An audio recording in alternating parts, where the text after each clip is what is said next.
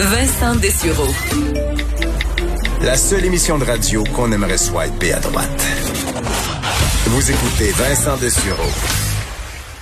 souviens, dans les derniers mois, on se disait, ah, le jour où on va annoncer qu'il y a un vaccin euh, contre la COVID-19, ben, euh, ce sera l'événement partout à travers le monde, un signe que c'est le, le, début de la fin de cette, de cette pandémie.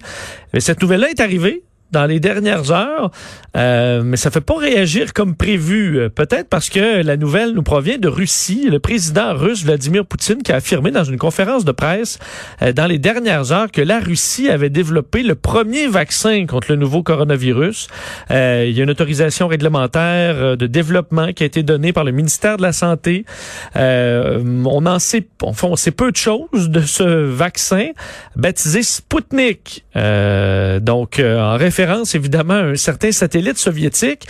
Euh, Est-ce qu'on est plus sceptique lorsqu'on parle de la Russie? Ben, visiblement, euh, on est en attente de beaucoup de détails sur ce fameux vaccin russe. Euh, pour en parler, les chercheurs au Centre d'études et de recherche internationale, spécialistes de la Russie, Guillaume Sauvé qui est en ligne. Monsieur Sauvé, bonjour. Bonjour. Euh, Guillaume, vous, euh, est-ce que si aujourd'hui Justin Trudeau ou euh, Emmanuel Macron étaient sortis pour dire voilà, c'est fait, nous avons le vaccin, ça aurait eu plus d'impact que de voir M. Poutine le faire? Ben, ça aurait eu un impact certainement moins négatif. Hein. La réputation de Vladimir Poutine n'est clairement pas au beau fixe en ce moment dans, dans le monde. Puis euh, surtout depuis la, la, la crise ukrainienne de, de, de, 2014 puis l'annexion de la Crimée. Et donc, euh, c'est sûr que ça, une affirmation de sa part, c'est toujours euh, beaucoup de méfiance. Hein. Donc, c'est ça, la, population clairement se, se, dit, ok, ben, on faudra nous le prouver davantage qu'il y a réellement un vaccin et qu'il fonctionne. Oui, alors c'est ça. Ensuite, il y a des bonnes raisons de douter de ce vaccin-là, là, qui est le fait qu'il aurait été, l'annonce aurait été faite avant que les tests finaux aient été complétés. En fait, les tests finaux sur les sur les humains sont en cours en Russie et Poutine a déjà déclaré que le, vaccin est un succès. Donc là, il semble y avoir comme une sorte de, de court-circuit dans le, dans le processus mhm. qui vise de toute évidence à justement euh, bravir le titre du premier pays à avoir euh, fait le vaccin, qui fait l'objet d'une concurrence mondiale de toute évidence euh, mm. depuis la pandémie. Mais Guillaume, est-ce que vous pensez que c'est utile de l'annoncer Je comprends que l'annoncer le premier c'est important, mais euh, le, ce qui va, ce qu'on va se souvenir, c'est le pays qui en produit un qui fonctionne. Est-ce que finalement, si on découvre que c'est pas, c'est pas si efficace que ça, ben la Russie va perdre un peu la face? Ben, de toute évidence, euh, Poutine a pris un pari. Ouais. C'est-à-dire que avant même d'être absolument certain qu'il fonctionne, de l'annoncer comme ça, ça fait un beau coup de pub, bien que ce soit assez mal reçu dans les pays occidentaux, comme on l'a dit. Mais dans d'autres pays, euh, il s'est vanté qu'il y avait déjà des commandes de la part de l'Inde, du Brésil, euh, Émirats arabes unis. Donc c'est aussi un coup de, de marketing, de euh, et aussi un coût commercial, parce qu'ils vont le vendre, c'est comme un vaccin à dire dans le monde. Il essaie de prendre les concurrents de vitesse. Donc ça, c'est l'intérêt pour lui de le faire le plus tôt possible. Mais après, évidemment, si on se rend compte que ça fonctionne pas, ben là, ça va être encore une fois un dur coup pour la Russie, comme quand la Russie avait gagné plein de médailles à Sochi, puis qu'ensuite on en avait parti un grand paquet à cause des scandales de, dopage. C'est vrai. Euh, d'ailleurs, euh, M. Poutine dit avoir donné une dose à sa fille. Y croyez-vous?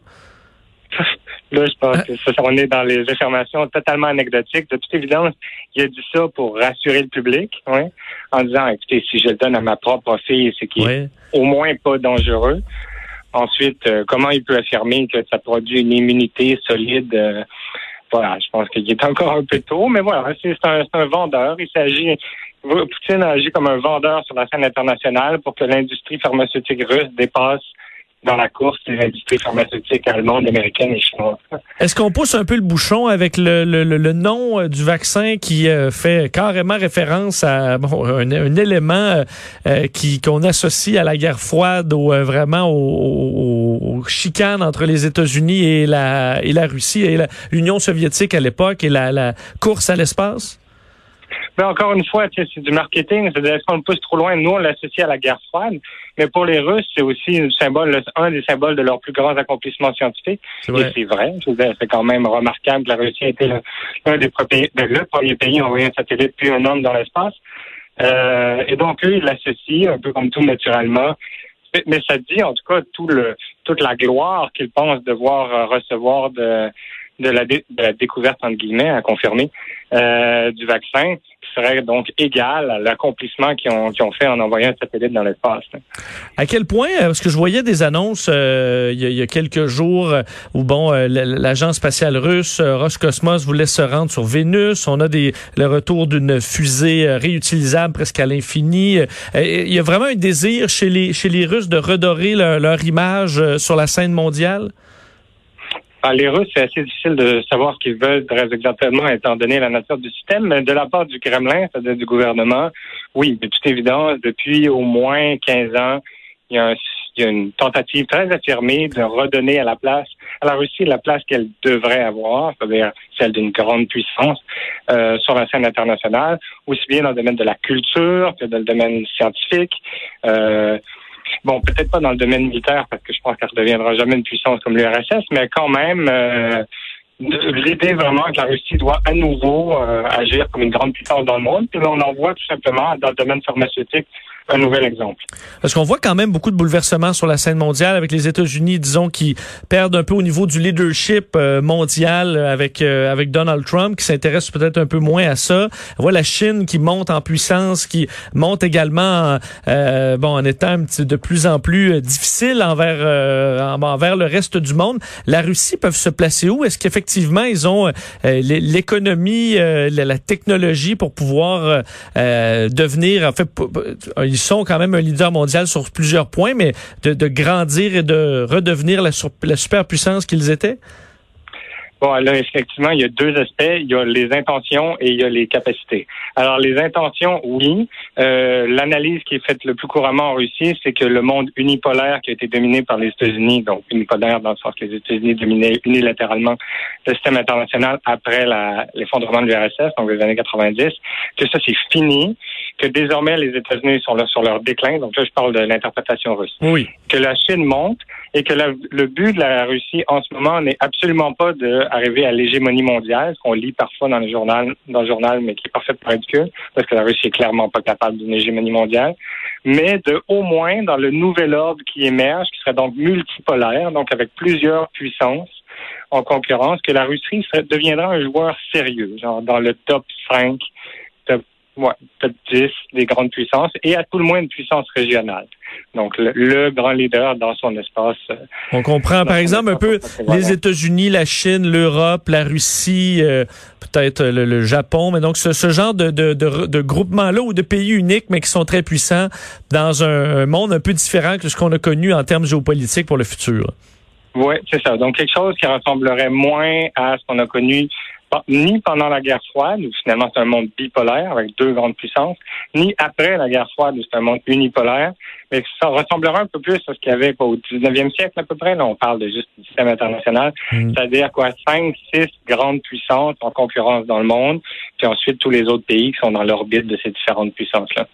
Et ça, c'est l'intention de la Russie que de se placer parmi ces cinq grandes puissances, cinq, six grandes puissances, et ensuite la capacité. Est-ce que vous m'avez demandé quelle est l'économie pour le faire? Ouais, ça c'est la grosse question, parce que le problème, c'est que la Russie reste encore largement dépendante des, des matières premières et euh, l'exportation de pétrole et de gaz naturel. Et c'est pas vraiment la voie de l'avenir. Donc, euh, on comprend que dans ce contexte-là, justement, ils investissent, ils essayent de faire une place dans les domaines de pointe, comme la pharmaceutique. Euh, je termine avec une question sur les présidentielles américaines parce qu'on se dirige, on voit M. Biden qui mène dans les sondages. Euh, évidemment, on suppose que Vladimir Poutine suit quand même ça de, très près. Euh, est-ce qu'il doit, est-ce qu'il est, inquiet selon vous des, sondages? Préférait que M. Trump l'emporte à nouveau? Qu'est-ce que vous pensez de sa relation avec les présidentielles américaines? Ben, c'est sûr qu'il suit ça de près, ben, comme à peu près tous les politiciens du monde ça a tellement d'impact qui est le président des États-Unis que, je veux dire, euh, et, en plus, la Russie a de tellement mauvais rapports avec les États-Unis qu'ils ne peuvent que souhaiter leur amélioration dans un sens qui serait favorable à la Russie, évidemment, ce qui veut dire la levée des sanctions. Donc, je pense qu'ils doivent suivre ça avec intérêt, mais autant ils sont sûrement pas super favorables à Biden, parce que, mais parce que bon, c'était le colistier de Hillary Clinton que les, Russes, que le Kremlin détestait. Mais euh, mais je pense qu'en même temps, ils doivent être pas mal tanné de Donald Trump aussi, parce que Donald Trump a eu un comportement absolument imprévisible et euh, qui finalement n'a pas vraiment fait l'affaire de la Russie. Euh, après son élection, les rapports se sont pas améliorés avec la Russie. Et donc, euh, je pense qu'ils doivent être assez partagés hein, par rapport Mmh. aux prochaines élections. Ben, c'est très intéressant de vous entendre là-dessus. On pourra se, se- se reparler euh, d'ici les élections. Euh, Guillaume Sauvé, merci beaucoup d'avoir été avec nous. Au revoir, Guillaume Sauvé, chercheur au Centre d'études et de recherche internationale, spécialiste de la Russie sur ce premier euh, vaccin annoncé par Vladimir Poutine. Effectivement, les euh, études ne sont pas terminées, Euh, mais bon, il doit quand même y avoir des signes encourageants pour que le Vladimir Poutine ait de l'avant avec tout ça à surveiller. On sait qu'on souhaite quand même, et moi qui viens de la Russie ou ailleurs, s'il fonctionne, euh, ben on le, on l'analysera et on le, on le prendra. Alors à suivre les confirmations dans les prochaines semaines ou les prochains mois. On revient.